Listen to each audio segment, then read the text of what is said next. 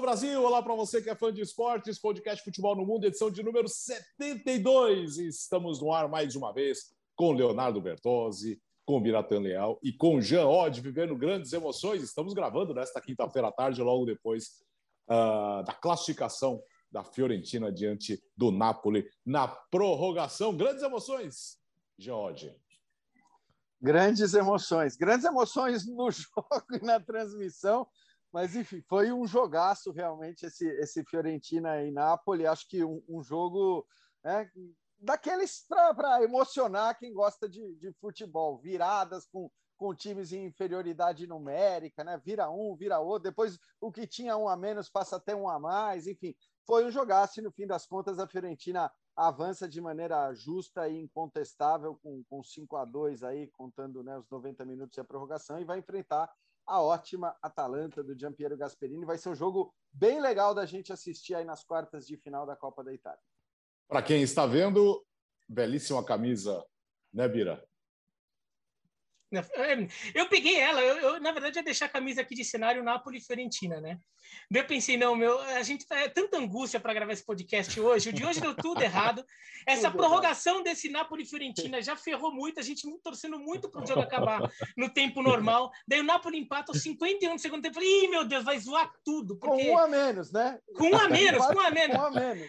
Daí me ferrou. Daí, quando a Fiorentina fez dois gols ainda, porque, porque o meu medo era ainda ficar naquela angústia de chegar até uns 14, até não, até os 10 do segundo tempo da prorrogação, ainda incerto o que acontecer. Mas a Fiorentina foi lá e matou no, no, no começo do segundo tempo da prorrogação, da prorrogação já estava resolvido. Deu para montar aqui tranquilo. Eu falei, sabe uma coisa? Obrigado, Fiorentina. Então, eu, a camisa da Fiorentina quer ficar no cenário, eu resolvi vestir, mas olha, eu só vesti depois que apitou o, do apito final, porque é eu melhor. dou zica. Se eu uso camisa em dia que ele joga, do que o time joga, o time perde. Então eu só coloquei depois que o jogo acabou. Eu coloquei uma, bem, uma do Boa Vista, aleatória, que eu peguei aqui no armário só para não ficar uma do Napoli ali sozinha. Faz parte da nossa correria aqui, das escalas, de, de acertar uh, todos os horários. E aí, Léo? Fala, Alex. 7-2, hein? 7-2, mais uma edição, edição de quinta-feira. Hoje tem a entrevista do Hoffman, que deixou tudo gravadinho, né? Que tá lá perambulando ainda pela Espanha. Semana que vem ele volta. Não sabemos ainda se é na segunda-feira, né? Depende aí do, do, do, da programação dos aviões dele. Mas semana que vem ele vai estar por aqui de qualquer maneira. Dos aviões dele, é. você se refere à frota dele, né? É, bom, tá, tá podendo, né? É, Mandando prender e soltar. Agora que é blogueirinho. É, tá a família Hoffman é, é, a família Hoffman é poderosa, hein? No interior de São Paulo. Vamos trabalhar. Começamos a semana de Supercopas, começamos com a Supercopa da Espanha. É, Todo mundo falou aqui que o Real Madrid era favorito, confirmou o favoritismo, claro, mas realmente aquela frase clássico é clássico serviu e muito dessa vez, né, Léo? Não, serviu. É, a gente estava aqui discutindo segundo se a distância tinha aumentado, não tinha aumentado em relação ao que foi naquele no, no primeiro clássico da temporada, no clássico de La Liga, né? Que foi 2 a 1 um, mas foi muito fácil. E a verdade é que dessa vez não foi, né? Acho que é, é, é, é muito estranho, mas é verdade sair de um clássico e o time que perdeu sair com a sensação de, putz, não foi tão ruim e tem coisas boas para tirar daqui. Então acho que essa a gente falava já que podia ser assim, né? Se fosse um jogo equilibrado, mesmo com vitória do Real Madrid, talvez para o Barcelona não fosse tão ruim. Então, por exemplo, o Ansu Fati voltar para o campo, fazer gol, o Pedro, que é o maior chama prorrogação da história do futebol, né? Ele já deve Nossa. ter umas 15 prorrogações no currículo, contando aí Euro, Olimpíada, Copa do Rei, Supercopa. É, mas o, a, o, Barcelona começou o ano, mal tinha jogador para colocar em campo por causa de Covid, né? Não sabia se ia poder inscrever o Ferran Torres, ou seja, quando ia poder inscrever. Ele estreou ainda sem ritmo, mas vai ser um jogador importante também. Enfim, é, eu, eu, tô, eu tô com o que o Piquet disse depois do jogo. O Piquet fala muita bobagem, mas o que ele disse depois do jogo é: o que, que falta? Pô, falta ganhar, né? Porque é o quinto clássico seguido que perde. Mas dessa vez eu juro que o torcedor do Barcelona começa a pensar num futuro melhor. Né? Ele, acho que ele sabe. Primeiro, que o trabalho é médio longo prazo. Segundo, que o Xavi é um bom técnico. Acho que a maneira que o Barcelona se colocou no campo deu para provar isso. Só que do outro lado, assim, não precisou ser o melhor Real Madrid, essa é uma verdade também. E, e o que alguns caras estão jogando, assim, o, o, o, Vinícius e o Benzema estão chovendo molhado, mas o Casemiro, o Modric, é, é incrível, é incrível. É, é. Então, o, Barcelona, o Real Madrid é um, é um, time pronto, azeitado, né, no jeito, tá preparado para competir pelos principais títulos. Não, não, é o principal favorito na Champions, acho, mas ninguém vai se surpreender se chegar numa semifinal, numa final. E o Barcelona nem na Champions está mais. Então, resumindo, o Real Madrid ganhou como todo mundo esperava é favorito na final, tá? Eu tô. A gente tá vendo o jogo aqui, então não vou dar spoiler. Quer dizer, não precisa dar spoiler porque o jogo já vai ter acabado para quem tá ouvindo, mas a gente não sabe quem ganhou: Atlético de Madrid ou Atlético Bilbao. Só que tanto faz. Zero zero. Só que tanto faz, porque o Real Madrid é favorito na final de qualquer jeito, pelo que tá jogando e pelos jogadores que tem, né? A gente já falou muito do Vinícius e, mais uma vez, ele foi brilhante. Bom destacar o Rodrigo, e acho que a, a, convocação do Rodrigo não espantou ninguém, porque ele, ele tá nessa briga pela posição, ele parece estar cada vez mais forte, né? Ele que disputa, tem Asensio, tem Lucas Vasquez. Agora, cara, ninguém lembra do Hazard, velho. Assim, cinco alterações, mais uma na prorrogação, ninguém lembra que ele existe. Que bom pro Real Madrid que estão conseguindo se virar sem ele, mas é um fiasco também. Nossa, bom, eu quero ver os amigos também, que eu já falei muita coisa. Mas gostei de fazer o jogo, foi muito divertido e gostei que tenha dado. Em Minas a gente falava da pressão. Deu jogo, né? E com isso foi um jogo muito legal. Lá, Jean Ibira. É, bom, de fato, o Léo, não, não, vou dizer que ele esgotou, mas em relação a, a figuras é, e a, e a, personagens, acho que o Léo foi muito bem. Ele resumiu bem demais. Acho que para o Barcelona fica né, a, a, boa impressão, e é uma impressão já conhecida, mas fica a confirmação de Pedro e Ansu Fati como jogadores que podem significar o futuro desse Barcelona. O Araújo também, né, bem é. achei na, na zaga, acho que também foi uma peça importante. Jogou com parafuso na mão, Jean. Tinha operado a, fratura cinco ou seis dias antes do jogo. Pois é, e ó, vou te dizer, mesmo que tivesse sem parafuso, teria sido uma grande atuação. É. É, com ele ainda, maior ainda a atuação dele, então acho que nesse aspecto legal para o Barcelona, realmente, né, você consegue vislumbrar alguma coisa de, de positiva num momento que não é dos melhores para o Barcelona. É, talvez, né, aí a questão, a gente falava muito do embate é, Vinícius Júnior e Daniel Alves, e dessa vez o Daniel sofreu, é, eu acho que ele, ele teve mais dificuldades com lances específicos, né, acho que acabou não fazendo um jogo tão bom como tinha feito nas suas duas primeiras partidas, mas é, era normal que fosse assim também, porque é diferente você enfrentar o Vinícius Júnior das partidas que que fez o Daniel Alves antes contra a Linares, contra a Granada, mas é uma questão. Ele, aliás, vale lembrar, né? Hoje convocado pelo Tite para a seleção brasileira, eu não tenho dúvida de que essa saída dele para o Barcelona também tem a ver com, com esse objetivo, uhum. tem a ver com essa intenção. Não acho absurdo, como muita gente acha, pela experiência que tem o Daniel, pela qualidade que tem e pelo que demonstrou do ponto de vista físico na passagem que teve pelo Brasil. Eu não estou falando ainda desses três jogos do Barcelona. Claro, ele enfrentou um dos melhores atacantes do mundo jogando ali no, no pedaço dele, então isso acabou dificultando. Foi convocado pelo Tite. Bom lembrar também, porque o Danilo, que certamente estará no grupo da Copa do Mundo, é, não está à disposição. Está machucado na Juventus e por isso não foi chamado. Mas eu acho que ele briga ali com a, com a vaga, pela vaga com Emerson Royal, que também não está agradando muito Antônio Conte é, no Tottenham. Então, assim, acho que é só uma questão de, de observação e de citar uma peça hoje importante para o Barcelona, hoje é, peça de seleção brasileira também. Nesse aspecto, ele é, acho que teve mais dificuldade, era normal. O Real Madrid é aquilo. É, acho que o Real Madrid ele, ele só corroborou tudo que a gente falou na última edição do podcast, né? Pode não ser o Real Madrid brilhante, espetacular, mas é um time muito eficiente, com jogadores que sabem o que estão fazendo, com uma dupla de ataque absolutamente entrosada e inspirada, né? E teve, como o Léo falou, outros jogadores atuando em altíssimo nível, o Modric e o Casemiro, também não é novidade, e acho que a vitória acabou sendo normal. Talvez não com o roteiro que todo mundo imaginava, talvez muita gente imaginasse menos dificuldade, ah, talvez não imaginasse a necessidade de uma prorrogação, mas assim foi, e acho que tenha, foi justo até que tenha sido mais sofrido pelo que foi o jogo, né? Teria sido injusto para o Barcelona se o Real tivesse metido 3 a 0 com o que, com o que foi a partida.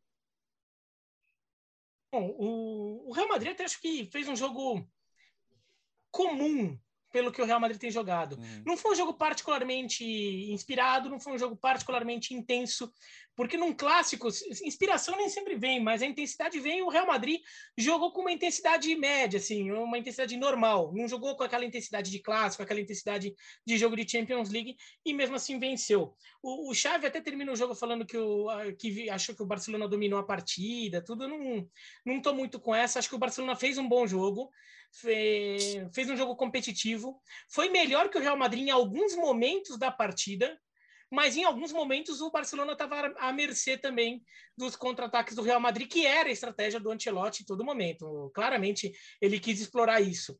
O, o Vinícius Júnior, por exemplo, para cima do Daniel Alves, era obviamente uma arma que o, que o Real Madrid ia explorar. No, no, jogo contra o Granada do fim de semana, o Granada já ficou meio atento em cima do Daniel Alves, não deu certo, não, não teve sucesso. Mas você viu que no começo do jogo, os primeiros 30 minutos, toda a jogada do Granada era em cima do Daniel Alves. Porque talvez eles estão querendo testar o cara. Pô, o cara lá, quase quarentão, tá vindo aqui, é, voltando depois de jogar lá no Brasil, sei lá o quê. Vamos ver como é que ele tá. Ele, até, ele foi bem, segurou, segurou as pontas, não, não teve muito problema. Ah, o, com o Vinícius Júnior já não dá. E daí eu acho que o Barcelona também falha ao, ao permitir que o Vinícius que o Daniel Alves tenha que encarar o Vinícius Júnior em velocidade. O Barcelona tinha que ter se protegido melhor contra esse tipo de arma do Real. Ou é, fazendo um posicionamento de jogadores para dobrar um pouco ali, ou então é, ficar mais atento na, no meio de campo para não permitir que o, que o lançamento saísse, que, que, que, o Real Madrid tivesse essa arma é, tão, tão à disposição e pudesse acionar tanto isso, e acabou acionando, saiu um gol ali, saiu um cartão amarelo para o Daniel Alves assim também, no, no, mano a mano com Vinícius. Teve é, outras jogadas em que o Real Madrid tentou por ali, depois o Daniel Alves até acaba sendo substituído. Agora, o Barcelona eh, fez um jogo competitivo, Pedro voltou jogando bem. Eu tinha muitas dúvidas de como o Pedro voltaria depois de tanto tempo fora, e daí o que seria talvez a reta final de recuperação física dele para voltar a jogar depois de muito tempo parado, ele pega Covid. Então você fica sem dúvida, pô, como é que ele vai voltar? Em que estado ele vai voltar? Pô, voltou e fez um bom jogo. Ansu Fati jogou e fez gol. Então, assim, até tem notícias positivas aí para o Barcelona. Conseguiu dar jogo com o Real. De fato, no começo do segundo tempo, com o placar em 1 a 1 o Barcelona acho que foi melhor. O Real teve uns 15 minutos ali que ele sofre, que tem dificuldade, não consegue sair muito, não consegue acionar esses contra-ataques. Até que aos poucos o Real vai entrando no jogo e depois faz o segundo gol. Mas foi um jogo legal, sim, e o Barcelona mostrou que se seguir nesse caminho, agora com jogadores voltando, a coisa começa a ficar um pouco mais normal também, porque tinha muito desfalque. O Barcelona tem condição ali de, de crescer na temporada ali com, com o Xavi e de repente até ter um final de temporada esperançoso para o torcedor. É, porque assim, a La Liga é tentar chegar entre os quatro. Na Europa Sim. League, se o time se acertar, ele pode chegar, né? É, tudo bem, é um jogo difícil com o Napoli, mas o Napoli tem seus problemas também, tá? tá não sei se vai conseguir manter o mesmo ritmo nessa segunda parte de temporada. Então, enfim, se o Barcelona se arrumar, ele pode, de repente, ganhar a Europa League, vai. É, a Copa do Rei é difícil, pegou um sorteio complicadíssimo agora com o Atlético Bilbao, mas pode avançar também. Então, assim, no final das contas, ninguém tem expectativa de que o Barcelona ganhe algo a temporada estar na Champions. Então, eu acho que a, a, a, a conclusão disso tudo é: dá, dá para dá para chegar, dá para chegar. E a, a, coisa do Pedro era previsível, né? Não é? O pessoal acha que porque é garoto, o cara pode emendar uma temporada na outra sem férias. Ele jogou sempre na última temporada, emendou Euro, emendou Jogos Olímpicos e ah, ah, ele teve folga, não teve férias, né? Ele teve praticamente folga ali é, e, e, e, já voltou. Então era óbvio que isso ia estourar em algum momento e queria ter problemas. Agora é torcer para que ele possa ter uma sequência que eu acho um jogador especialíssimo. Então, se, se pensar do meio para frente ali, Gavi, Pedri, Ansu Fati, é, tem uma espinha dorsal, Araújo, como lembrou o Jean, de fato que foi muito bem. Então você tem ali jogadores que podem ser o pilar do Barcelona daqui para frente. E acho que o mais importante é existe a, boa vontade com o Xavi, né? E acho que ela é justificada. É. Ela é justificada, porque você está conseguindo ver evolução. Né? Você está conseguindo ver que o time ganha, vai ganhando as ideias dele, vai entendendo. É, é, determinado momento em que, ele, em que ele tira o Daniel com cartão e fica só com uma linha de três, quer dizer, ele não põe o lateral, ele fica com o Jordi Alba como um zagueiro pela esquerda. Mas o time se, continua arrumado, continua bem montado, continua sabendo o que fazer. Perdeu para um time melhor, mas acho que isso aí faz parte então vamos ver. A gente, a, gente, a gente sempre espera, claro, o Barcelona num nível melhor, mas eu acho que o caminho é o, é o correto. É, o Léo, acho que a, a, paciência e a expectativa com chave ela seria justificada de qualquer maneira. Sim. Mas o, né, pela história, pelo, pelo contexto todo, mas acho que você está falando é que ela é justificada pelo, pelo trabalho que ele está é. fazendo, né? E, e, talvez seja legal para ele no fim, é, é meio estranho falar isso, mas ele chega numa temporada arrasada.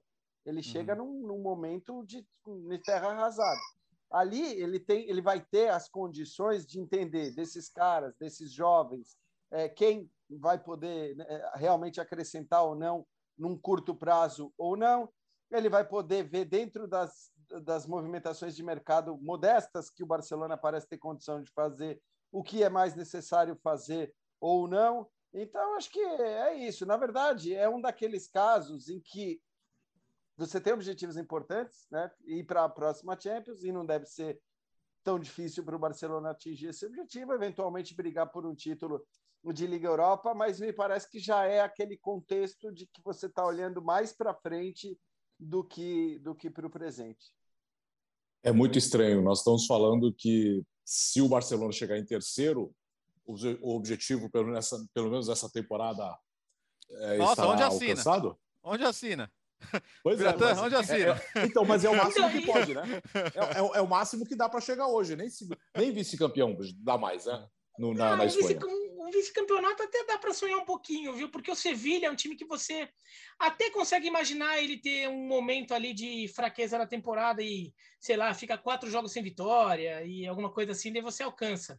Se fosse o Atlético de Madrid com a pontuação do Sevilha, acharia mais difícil, porque tem um elenco mais robusto, então você até fica pensando que o Atlético vai se segurar mais né, nessa vantagem. Mas de qualquer forma é difícil. O Barcelona tem que ficar entre os quatro primeiros, é isso, não tem que ficar.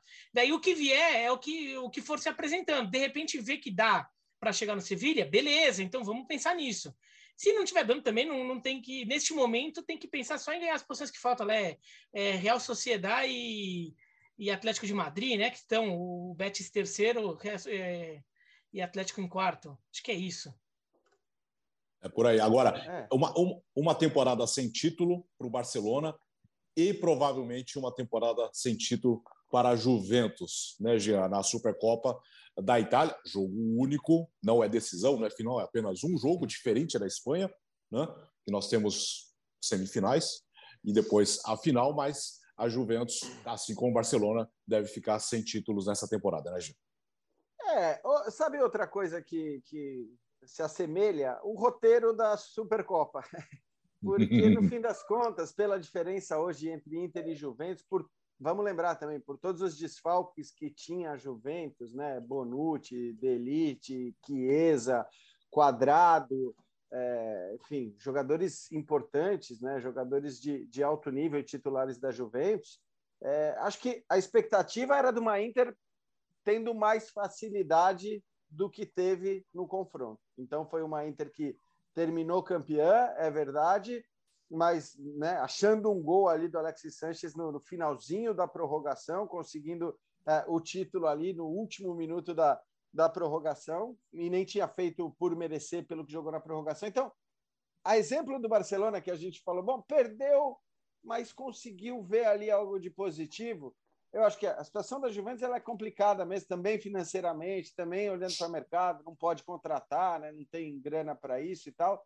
Mas olhando para o que foi o começo da temporada e para o que vem sendo é, as últimas rodadas, os últimos jogos, incluindo esse, esse, essa Supercopa, eu acho que não foi o pior dos roteiros, não foi o pior dos cenários para a Juventus, mas eu, sinceramente, né, quando você fala ah, nenhum título, Claro, pode brigar pela Copa da Itália, tem um caminho teoricamente até tranquilo a, a, até as semifinais, se não me Champions, engano. não? É porque então, Champions é impensável, né? Champions, eu ia chegar aí, eu ia chegar aí. Champions não tem nem o que, o que sonhar. Em outros momentos, a Juventus, recentes, a Juventus pôde sonhar com o título de Champions League. Hoje não existe a menor possibilidade disso acontecer. Olha, não pode sonhar no máximo. Gravar isso aí. É, né? Grava, grava aqui. Essa daí eu é garanto é print, que é você não vai usar, cara. Pode gravar à vontade. Que, eh, não, Bom, você não tá, tá aquele... só se complicando, hein? Não, não, eu vou, ah, reafirmo, não existe a menor possibilidade da Juventus ganhar a Champions League. Existe uma chance de Copa da Itália. Tem um caminho teoricamente tranquilo até semifinal. É, mas mesmo me, depois disso vai ficar complicado, porque você tem hoje outras equipes jogando mais do que a Juventus no, no futebol italiano. Sabe, sabe o que me parece? Assim, é, é, o problema? O problema é a gente constatar que existe tanta diferença entre Inter e Juventus quando não deveria. Não deveria. A Juventus ainda tem um bom elenco, claro. é, é, mesmo com desfalques e tudo mais. No começo da temporada, quando o Alegre volta, e aí eu vou dar a mão ao palmatório, eu achava que a Juventus ia voltar a ser a grande favorita porque ainda, ainda, ainda, era um elenco muito forte e, e, mesmo saindo o Cristiano Ronaldo, tudo bem que a saída foi no momento ruim, porque a temporada estava planejada com ele, ele quis sair, enfim, foi, foi uma coisa que prejudicou muito a preparação. Ele chega a entrar no primeiro jogo, vamos lembrar, né? Inclusive tem um gol anulado no final, mas porque o Simone Zaghi falou sobre isso essa semana. Agora todo mundo está falando, ah, mas com o time que a Inter tem, é a Inter que é a grande favorita. Mas dois meses atrás ninguém falava isso. No começo uhum. da temporada, quando vendeu o Lukaku, vendeu o Hakimi, quando o Antônio Conte foi embora porque o time não ia melhorar, e ele chegou, ninguém falava isso. Ninguém falava, não, a Inter é atual campeã, a Inter é a super favorita. Ninguém falava. Então, eu acho que agora ele tá, ele tá tirando um pouquinho do espinho da garganta, falando, agora todo mundo tá falando, não, mas não, tá como, não dá para competir com a Inter. É mérito da Inter, sim. Ser um time tão forte, tão competitivo, jogadores crescendo do nível de uma maneira absurda o que está jogando o Bastoni, cara, eu, eu pensaria até em usar o Bastoni de lateral esquerdo agora nessa repescagem aí da, da Copa do Mundo, porque ele tem, além de qualidades defensivas, tem um pé esquerdo que, por favor, né? Aliás, o trio da, o trio da Inter, Bastoni, Skriniar e Devray é impressionante, né? Impressionante o nível que eles alcançaram. Mas tá todo mundo jogando muito. O, o, o Brozovic, o que ele cresceu nos últimos anos é absurdo, sabe? O, o, o Perisic também, não é novidade, mas continua jogando muito bem. Lautaro, Dzeko, mas agora, agora é fácil falar, cara. Mas assim, a, que, a, que a Inter seja tão superior a Juventus hoje, não era uma coisa que no começo da temporada a gente achava, não. não. E não é uma coisa que se justifica tanto quanto no caso do Barcelona com o Real Madrid. É. Né? Que o Ancelotti pega um time que já tinha uma estrutura, ele é um técnico melhor, que, que, o antecessor dele vai lá dar uma ajustada em algumas coisas e o time começa a decolar. O Barcelona está passando por um furacão, né? Não só é, perde o maior jogador da sua história, como não consegue contratar ninguém, vira saldão ali, é, o gerente ficou louco, quem, quem quiser levar, né? O Barcelona tava, tava quase no esquema venda de garagem, é. né? de, de filme americano. Então, o, é, é, compreensível que o Barcelona esteja tão zoado. O, a Juventus não deveria estar tão zoada assim. Né? A Juventus deveria estar um pouco mais... Tá bom, perdeu o Cristiano Ronaldo, mas fora isso, é, era de se imaginar que o Alegre tivesse essa altura do campeonato encontrado um time melhor, mas agora nesse jogo, a Juventus até ainda pode pensar que é, fez um jogo competitivo, a Inter mereceu ganhar, mas a Juventus deu trabalho, sai na frente e, e bom, se o torcedor juventino quiser se agarrar a isso, até teria motivos para se agarrar, que assim, o, o, gol de empate é num pênalti infantil do Destilho, é, que atropela o jogador da Inter, e o gol da virada vai no último minuto da prorrogação numa pataquada absurda do Alexandro. Aliás, sorte do é, Alexandro tem... que o sinal caiu, hein? É, pois é. é. Verdade. Verdade. É. Ah, mas tudo bem. Eu, Justamente eu, acho, eu acho que o Tite ia convocar de qualquer jeito, viu?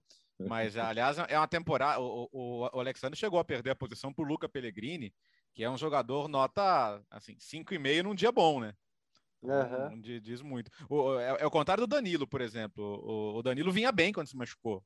Aliás, o Danilo é um jogador que eu acho que tem muito menos respeito aqui do que merece, porque é polivalente, sabe? Não, não, nunca compromete. Pode não ser o novo Cafu, Maicon, Daniel Alves, mas ele é um jogador válido ali da posição. Mas, mas aí é de quem não, tá legal, assiste, né, né gente? É, e às vezes a questão de, de, de, de, comparações, né? A gente tem que, tem, tem, tem, tem que ter a medida do que a gente tem hoje, né? E de quem são as outras opções também. Então, acho o Danilo um jogador válido, válido. Claro, a, a, se a Juventus tivesse, não tivesse atravessando uma situação financeira difícil, não teria vendido o João Cancelo para trazê-lo como contrapeso. O Cancelo é um jogador melhor. Mas é a realidade do clube, gente. Vai fazer o quê? Uhum. Né? A, a Juventus, é, é, ela. É, e, e, assim, hoje todo mundo concorda que a Juventus chegou na final de Champions 2015, bateu na trave, chegou em 2017, bateu na trave. E eles falaram, cara, se tá faltando tão pouco, vamos gastar, né? Vamos, vamos gastar um pouquinho mais porque a gente está quase lá. E não deu certo, assim. O, o, o, projeto de trazer alguns jogadores só pelo só pelo salário, o, é só muito entre aspas, porque aí o só pelo salário do Rabiot é muito salário só pelo salário do Ramsey, é muito salário. Não dá para dizer que nenhum dos dois resolveu o problema. O Cristiano, eu não culpo, cara. O Cristiano saiu caro pra caramba, mas quem não faria? Né? Quem não faria? Opa. É. Não, não, não, faria? Não, e outra, o Cristiano né, Ronaldo entregou é. um montão de gol. Exato. É, o, o Ramsey e o Rabiot, quem não elevaram o nível do, do setor em que eles jogam? É, e outra, o Ronaldo, aparentemente era só isso que faltava. Era, era isso, né? Porque é, em relação ao Real Madrid, por exemplo, é, a diferença era feita por um jogador. Não é que o Real Madrid do Zidane tenha sido brilhante no seu tricampeonato o tempo todo e atropelado os adversários. Não, era um jogador que acabava fazendo a diferença em jogos decisivos.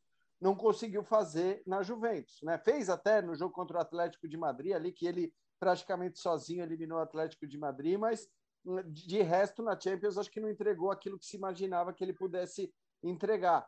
Mas a Juventus, é, você citou Danilo, outro desfalque. Né? Outro é. desfalque da, da decisão. Então, eu acho que realmente estou plenamente de acordo com você, Léo. E eu também, assim como você, entre Inter e Juventus, apontava Juventus como mais forte, provavelmente com a chegada do Alegre no começo é, da temporada. Até pela questão anímica mesmo, né? Porque o torcedor da Inter estava muito ressabiado com as saídas de, de, é. de Lukaku, de Hakimi, de Conte e tal. É, e a verdade é que você não esperava. Só que para esse jogo especificamente, acho que os desfalques eram muito pesados. E se hoje eu descarto, né, eu, eu falo com a contundência que falei que não tem nenhuma chance de avançar e longe na Champions e tal, tem, é, para mim também tem a ver com o desfalque daquele jogador que foi provavelmente o principal atacante da seleção campeã europeia. É. Essa, esse baque da, da lesão do Chiesa é um negócio muito, muito pesado. Hoje ele é, para mim, o melhor jogador da Juventus. Melhor até que o de bala, que talvez faça uma temporada um pouco superior, mas potencialmente ele é o melhor jogador da Juventus e a Juventus perdeu esse cara. Então, uma situação para ela realmente vai brigar por Champions, tem boas chances de ir para a próxima Champions, assim como o Barcelona tem boas é. chances. Mas se você olhar para o que os outros jogaram no seu auge, ela vai ter dificuldade, inclusive no campeonato italiano, para ficar entre os quatro. Não é uma coisa que a gente pode garantir agora que não. Isso aí é certeza, acabou o italiano, a Juventus está lá. Na temporada passada, inclusive, o, o, quem classificou a Juventus foi o Verona, né? Parabéns, eu Sim, é, tirando, do Napoli. tirando pontinhos do Napoli. Eu acho que a Juventus, é, nessa, nessa megalomania aí de, de querer abraçar o mundo, ela, ela, também, ela também achou que o sucesso vinha fácil, né? Na série, no, no All or Nothing, né? O Jean gosta muito do capítulo Tottenham, né? Mas eu tô assistindo da Juventus. E tem aquela hora no começo eu que o Alegre. da Juventus aí. Veja, veja. O Anhele reúne todo mundo ali e fala: ah, a gente tá vindo de um ano de merda. Um ano que o time tinha acabado de ser campeão de novo. Quer dizer, a coisa ficou tão banalizada que o, o, o, o Scudetto era algo que eles davam por certo, né? Ah, normal, vai ganhar. E, e só quando você começa a não ganhar e começa a se complicar que você vê, pô, é, é difícil ganhar o Scudetto, hein? Vai achando que é fácil, né? Então, no final das contas, acho que eles foram um pouco engolidos também por essa normalização de ganhar título. E, e não é tão normal assim. E acho que o torcedor da Juventus adoraria voltar a ganhar um Scudetto agora. Não acho que assim, ah, é o começo de uma hegemonia na Inter. Não acho, até porque eu tô vendo o, o Milan num processo de, de crescimento, sabe? O, o, é que o Milan, em relação à reconstrução da Inter, tá dois, três anos atrás até mesmo no processo de volta à Champions League, capacidade de atrair jogadores, Isso. mas dali a pouco vai equiparar, né? E aí não vai dar para a Juventus ganhar todo ano de novo. Então eu acho que a gente nunca vai voltar a ter, nunca, nunca é muito exagerado, mas a gente não vai voltar a ter um time ganhando nove títulos seguidos na Itália tão cedo. E, e, e a Juventus também deu um salto por causa de receita do estádio, por exemplo, é. que agora tem projeto do, do Milan e da Inter do, do novo San Siro, vai demorar uns anos ainda. Da Roma mas também é uma também, né? tem projeto é, da Roma, é, da Roma não... que tá logo aí. Nossa, o projeto Estádio da Roma é. é assim, Vai completar meio século daqui a Exatamente. Nossa, estou ouvindo isso há 200 anos. Mas, mas isso muda o patamar financeiro de Milan e Inter também. Né? Então, é, vai ficar mais. E assim, não é a natureza do futebol italiano ter um time tão dominante como a Juventus estava.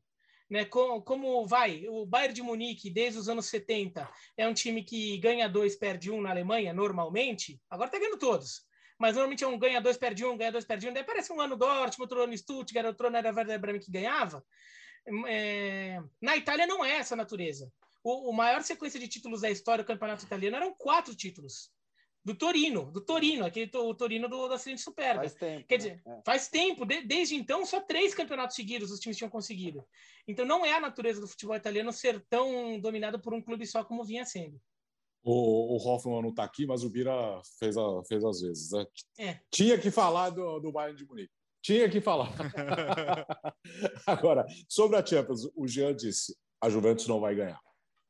Só que a Inter, que tem muito mais time, o sorteio foi cruel. Então, se cair nas oitavas de final para o uh, Liverpool, que não vem com essa discussão de que ah, foi um fracasso, ah, que o futebol italiano está por baixo, pelo amor de Deus. Agora, não, não entra derrotada também, né? O, também o, o, Liverpool tem as suas, o Liverpool tem os seus defeitos também. Defensivamente não está tão confiável quanto já foi não entra perdido, entra de, de, desfavorita, é, mas assim, não, não é. Desfavorita. Desfavorita que é, é, é, um novo conceito. Tá bom. É um novo conceito. Em vez de atribuir o favoritismo a outro, você desfavorita um time. Mas eu tô com o Léo. É.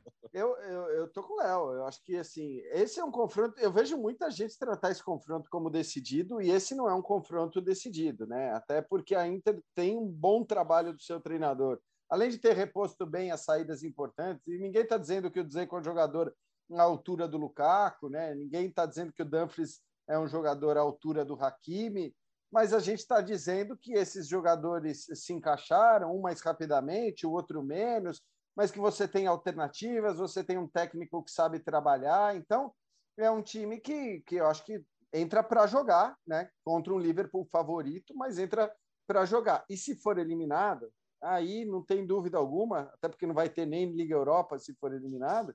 É, aí a questão do campeonato italiano, para a qual a Inter hoje já é bem favorita, vai, vai ficar ainda mais favorita.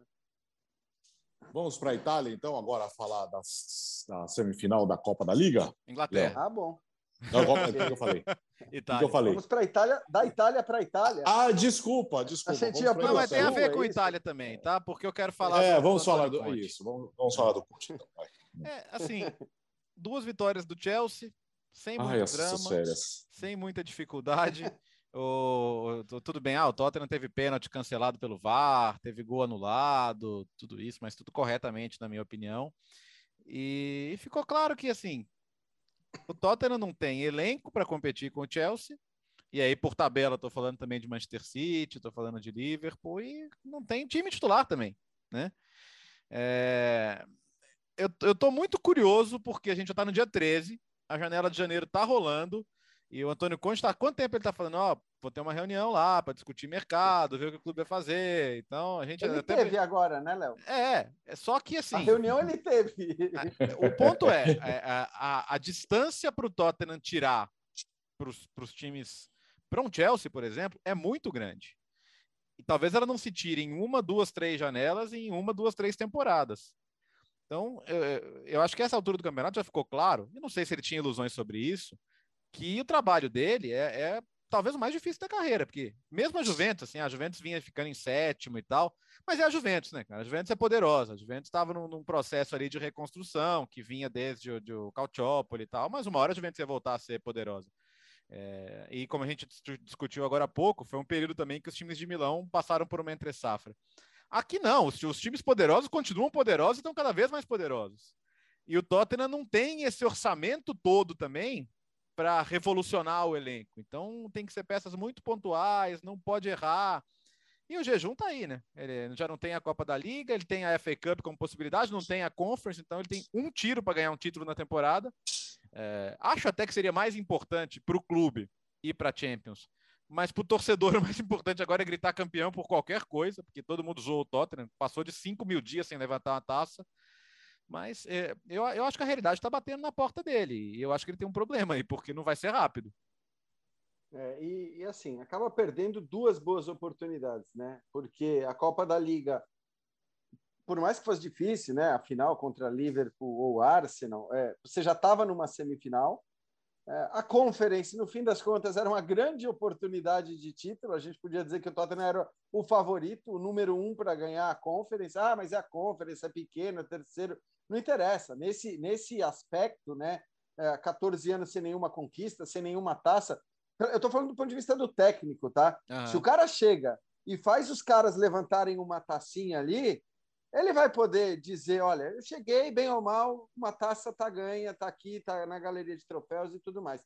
É, e aí a culpa não foi dele, o time foi eliminado, né, por, por, por não ter tido jogadores para atuar. Mas realmente, como falou o Léo, a diferença nos dois jogos contra o Chelsea, né, em casa, fora, foi praticamente a mesma coisa. Né? Foi um Chelsea superior, um Chelsea que fez valer a, a qualidade do seu elenco indiscutivelmente maior. É curioso que essa questão do, do, do Tottenham não ter dinheiro, do ponto de vista do fair play financeiro, né, fazendo as contas de entradas e saídas, o Tottenham é o time que tem mais, é, que tem mais margem para fazer negócio. É, é aquele que poderia contratar mais sem se complicar com o fair play financeiro. A parte o fato, eu não estou entrando aqui na questão de que alguns times podem gastar o quanto quiserem, que não vão se complicar com o fair play financeiro. Mas se a lei fosse igual e aplicada para todo mundo, o Tottenham teria mais direito de gastar do que os outros. Vai gastar? Não vai. A gente conhece o Antônio Conte. Né? Se, se passa a gente conhece o Daniel Levy. a gente conhece o Daniel Levy também, né? Exatamente. Daniel Levy, né? Um então... não abre a mão.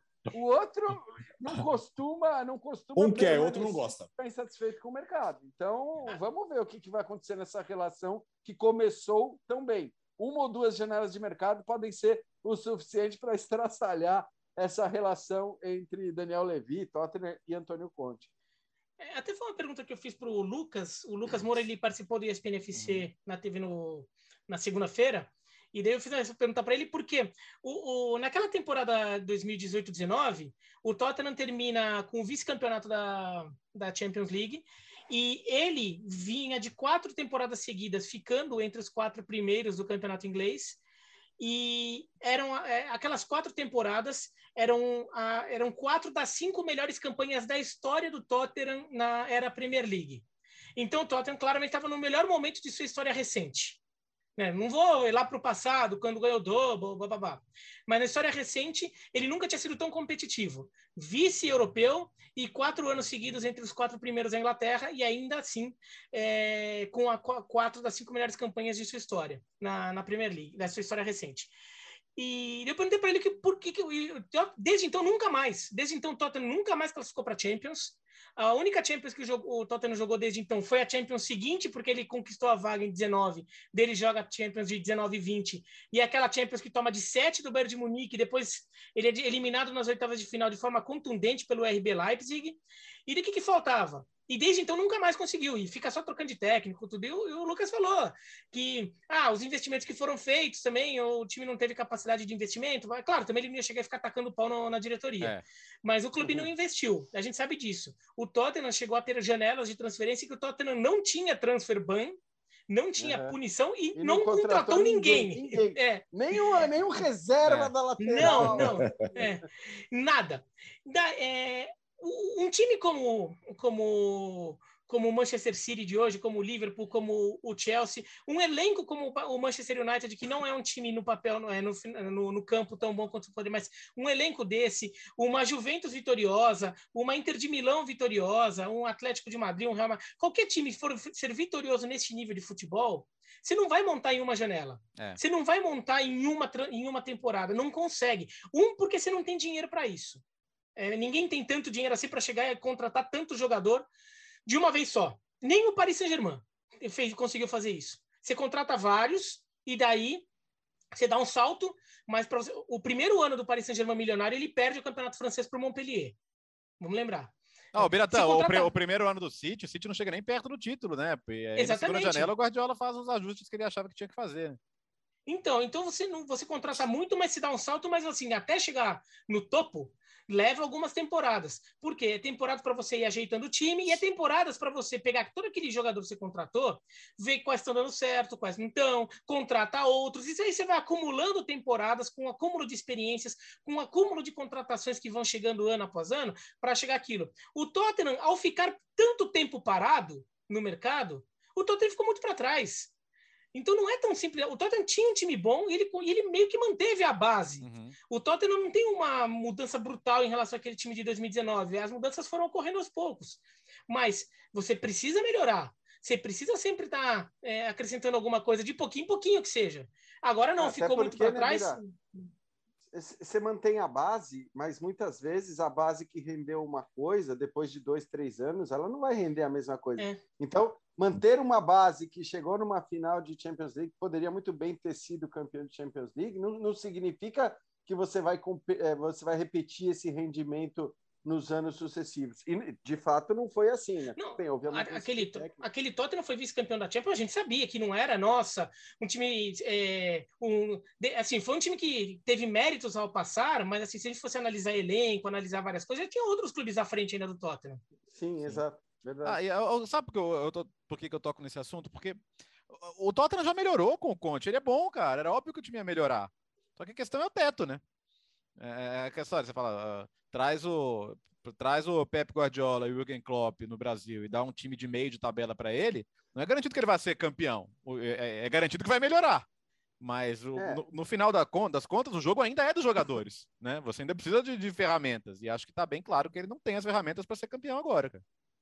Então, Léo, mas é engraçado porque você falou, e eu concordo plenamente, você falou que foi estranho o Conte aceitar, uhum. foi estranho o Conte ir para lá com esse elenco sem promessa de contratação e tal, etc. Eu faço também a pergunta inversa, porque a gente imagina que o Tottenham, né, sendo o clube profissionalizado do jeito que é, na hora que contrata o Antônio Conte, conhece muito bem que tipo de técnico você está contratando. Aliás, não precisa ir muito longe. Você está contratando um técnico que acabou de deixar um time campeão nacional porque o time vendeu dois jogadores. Não esperou nem para ver quem chegaria ou não, se ia contratar reposição ou não. Então, o que eu me pergunto também é assim: na hora que você contrata o Antônio Conte, não é possível que você não tenha uma perspectiva de investimento é. em reforços. É isso que eu quero dizer, porque pô, você vai trazer o Conte e aí vai negar para ele reforços na, na, em duas janelas de mercado você sabe que você está simplesmente rasgando dinheiro, porque o seu técnico não vai te trazer aquilo que ele poderia trazer, porque provavelmente, se você tiver um conflito como houve é, com o Chelsea, você depois vai ter que gastar uma grana para demiti-lo, como o Chelsea gastou uma grana para demitir o Antônio Conte depois, né? Toda aquela questão ali do, do Chelsea dizer que foi justa causa, não foi, né? Tô, tô abrasileirando os termos, mas, mas enfim, é, a questão é essa. Então, eu também imagino que se houve o um mínimo de consciência ali na hora de contratar o Conte, eles contrataram é, prevendo gastar um dinheiro nos mercados, né? seja agora ou seja mais provavelmente no final da temporada. Saberemos em breve. E provavelmente prometeram para ele também e, vão, e vão precisar cumprir. É, Gustavo Hoffman não está aqui, mas o que, que nós temos hoje no Mundo Hoffman entrevista? Ah, e hoje foi para o Mundo Hoffman raiz, viu, Alex? Uhum. Eslovênia. Uhum. Nossa! Ele falou com o Simon, que é, despontou no Havaí, é um dos destaques do Spartak Trinava. Não sei se a pronúncia é essa, evidentemente. Mas você vamos, fez uma pegada. Vamos ouvir na entrevista. Vamos fazer assim. Você faz essa coisa é. dura, parece o Hoffman Trinava. É, aí, aí o, o, próprio Simon fala. Então pode chamar. Fã de esportes, vamos viajar para a Eslováquia, para a cidade de Trnava, região central do país para batermos um papo com o Simon, atacante do Spartak Tirnava. Simon, tudo bem? Como é que você está? Fala, Gustavo, tudo bem? Eu estou bem, com você? Tudo certo também, um prazer falar contigo, um prazer te conhecer. Simon, que é um dos destaques do Spartak Tirnava no Campeonato Eslovaco, uma equipe bastante, bastante tradicional da Eslováquia. Simon, quando você, você é da base do Havaí, está emprestado pelo Havaí ao Spartak Tirnava. Quando você recebeu a proposta, quando seu empresário te trouxe, olha, vou te levar para o Spartak Tirnava, no interior da Eslováquia, qual foi sua reação? Bom, no começo foi uma, uma realização de um sonho, porque eles chegaram para mim e falaram que tinha essa oportunidade de você ir para a Europa, e como eu sempre quis ir, então eu aceitei na, na hora, foi, foi bem rápido. E você, tá, você tem 20 anos apenas, né? Você é um garoto ainda e já está na Eslováquia desde 2019. Você chegou aí ainda mais novo, né? E nem jogou, nem chegou a jogar pelo time profissional, time de cima, né? O time adulto do, do, do Havaí. Sim, isso, isso. Cheguei na base e fui para a base do, do Spartak aqui na, na Eslováquia também. E daí aqui que eu fui progredir para o profissional, para o time A. E, e, como que foi esse contato? Porque assim, é, a gente vê vários jovens brasileiros saindo daqui para ir para a base europeia também. Mas como aconteceu esse contato com o seu empresário, com seus familiares? É, conta para a gente esses detalhes, né? Do, do, do primeiro contato sim, até sim. a transferência. Sim. Começou tudo num treino, um dos diretores do Sparta que foi ao Havaí visitar o clube, ver como é que funcionava e tudo mais. E ele estava querendo levar alguns jogadores para lá. Então ele chegou lá, ele viu um treino e gostou bastante de mim e foi assim, ele gostou, falou com os diretores, viu minha situação e pediu para fazer um empréstimo para lá. E, e a sua família, quando você chegou com a notícia que se mudaria para a Eslováquia? Bom, eles ficaram muito felizes, né? Porque sempre foi meu sonho jogar na Europa, então eles ficaram muito felizes e orgulhosos. E você é de Chapecó, certo? Sim. Já, então, já morava na base do Havaí, né? Já morava em Florianópolis, já estava bem encaminhado na carreira de jogador de futebol. E você tem nas fichas 1,70m, é isso mesmo? É, é 1,69 é por aí, mas às vezes bate 70. Vamos deixar 1,70m com a chuteira, né? Então fica, fica 1,70m. É. Para você, um jogador baixinho, mas de velocidade, de drible, que gosta do um contra um, jogar o campeonato eslovaco é tranquilo? É, é tranquilo, rola bastante intensidade, só que como eu tenho bastante impulsão, fica muito mais fácil para mim. E como eu sou pequeno, daí eu consigo chegar na frente do cara muito mais fácil. É bem tranquilo. Tá, e ter passado já, ter chegado na base do Sparta, que imagino que isso tenha te ajudado na adaptação também, né? Sim, sim, me ajudou bastante, porque quando eu jogava no Havaí não tinha tanta essa intensidade de treino, de jogos e tudo mais. E quando eu cheguei aqui, eu me adaptei bastante. Tive que mudar minha forma de jogar e tudo mais. E em relação à língua, é, dificuldade com a língua, com a cultura do país, completamente diferente do Brasil. Como foi esse choque também cultural e em relação à língua? Eu cheguei aqui, já tinha um brasileiro morando que jogava na base também. E dois jogadores que já estavam no profissional. Então eu cheguei aqui, eles foram me ajudando aos poucos. Mas daí eu tive que começar a me virar. A língua daqui é muito complicada. Eu dois anos já que eu estou morando aqui, eu falo muito pouco, mas daí eu foquei no inglês e hoje eu falo fluentemente inglês. Demorou um pouquinho, uns três, quatro meses para começar a entender e começar a ter a coragem para falar, mas aprendi tudo certo.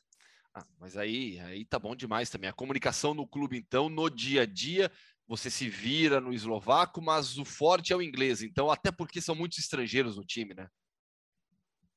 É, tem uns cinco estrangeiros, seis no time, só que o treinador, a gente tem o nosso auxiliar de, de vídeo, no caso, que daí o treinador vai falando em eslovaco e o auxiliar de vídeo, ele traduz para nós para o inglês.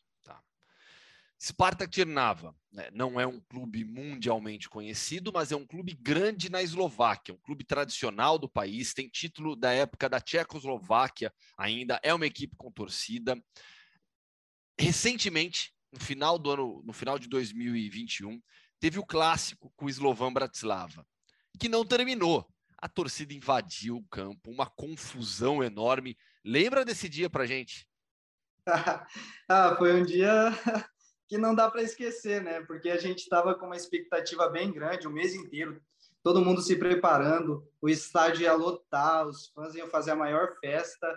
E daí, no, na hora do jogo, o jogo rolando, nos 15 minutos parou, não sei por quê, porque o jogador deles caiu lá e começaram a atacar o sinalizador. E quando começaram a, a eles atirar o sinalizador para os nossos fãs, imediatamente eles invadiram o campo e daí os dois dos, dos dois lados invadiram e fechou o tempo. Deu a e briga. você? Você, na hora, na hora que você viu torcida, as duas torcidas invadindo, aquela, aquela sensação de tipo, ferrou tudo aqui. O que, que você fez na hora? Ah, na hora, tipo, a gente, é, todo mundo gritando para a gente entrar para o vestiário, mas não tinha como, a gente queria ver o que, que ia acontecer, porque tinha gente no chão sendo espancada, tava uma loucura, a gente ficou sem saber o que fazer, entendeu? Porque não sabia se ia continuar o jogo ou se ia parar, e daí mandaram a gente para o vestiário, daí eu entrei lá e fiquei, até acalmar. No final das contas, a confusão foi só, né, entre aspas, claro, entre torcedores, né? Os jogadores, com os jogadores dos dois times, nada aconteceu, né? É, sim, foi só entre os torcedores, mas isso acabou prejudicando o nosso clube, porque a gente estava dentro de casa, né? Sim. E daí a gente acabou perdendo os três pontos. E no clássico ainda, né? Com o Slovan Bratislava, jogo é. de enorme rivalidade. Sim, é, a gente ali com os caras disputando ponto a ponto, a gente ainda está disputando ponto a ponto com eles e acontecer isso foi um, é, foi triste, mas acontece, né?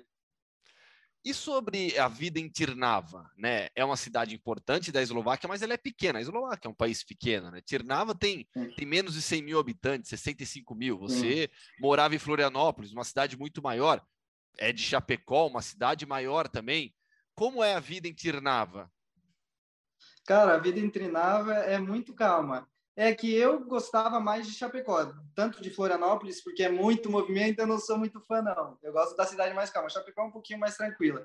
E daí, quando cheguei aqui, foi muito mais fácil para mim, bem melhor, porque é muito tranquilo. Você vai, vai, vai, nos, vai nos ensinar agora a pronúncia, então, da cidade, certinho. Como é? Trinava. Trinava. Tá, então é como Isso. se fosse um tri, tri ali no, no início é. mesmo, um trinava. É. Ah, boa. E os torcedores, o dia a dia? É, é para você passear na rua, para você andar, ir no mercado, é tranquilo? Como que é a relação com a torcida? É, os torcedores são bem fanáticos assim. Só que eles não são tanto de vir para você e pedir foto e tudo mais. Eles são mais na deles, entendeu? Então eu faço tudo bem tranquilo, é bem bem calmo para mim.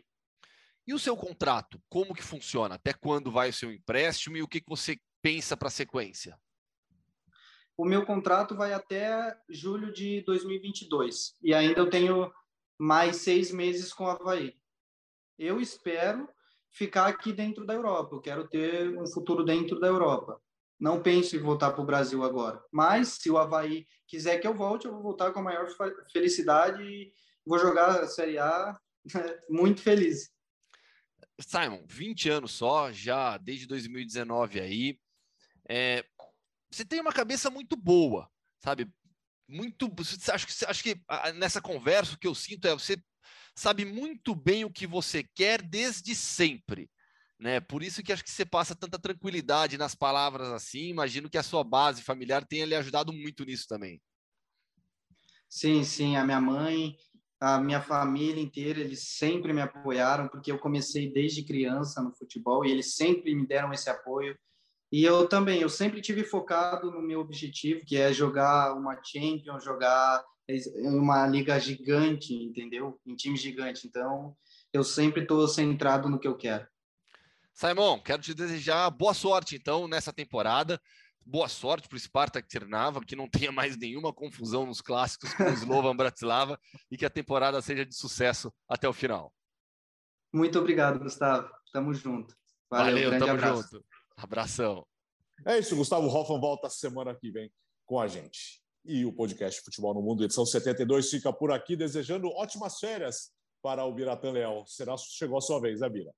É, agora vou ficar duas semanas fora, então me substituirão à altura, certamente. É, por favor, mande um abraço para o nosso chefe, tá? Mando sim. Tá. Valeu, valeu, Léo. Valeu. Até segunda-feira com 7-3 e boas férias, Biratã. Aproveite.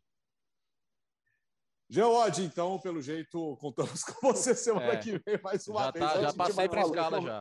Conversaremos. Não, não, segura que tenho. Enfim, falaremos a respeito. Um abraço, amigo. Tá. Valeu, Geraldo. Leonardo Bertozzi, Imperatel Leão, podcast Futebol no Mundo, edição de 72. Bom fim de semana para você. A gente volta na segunda-feira.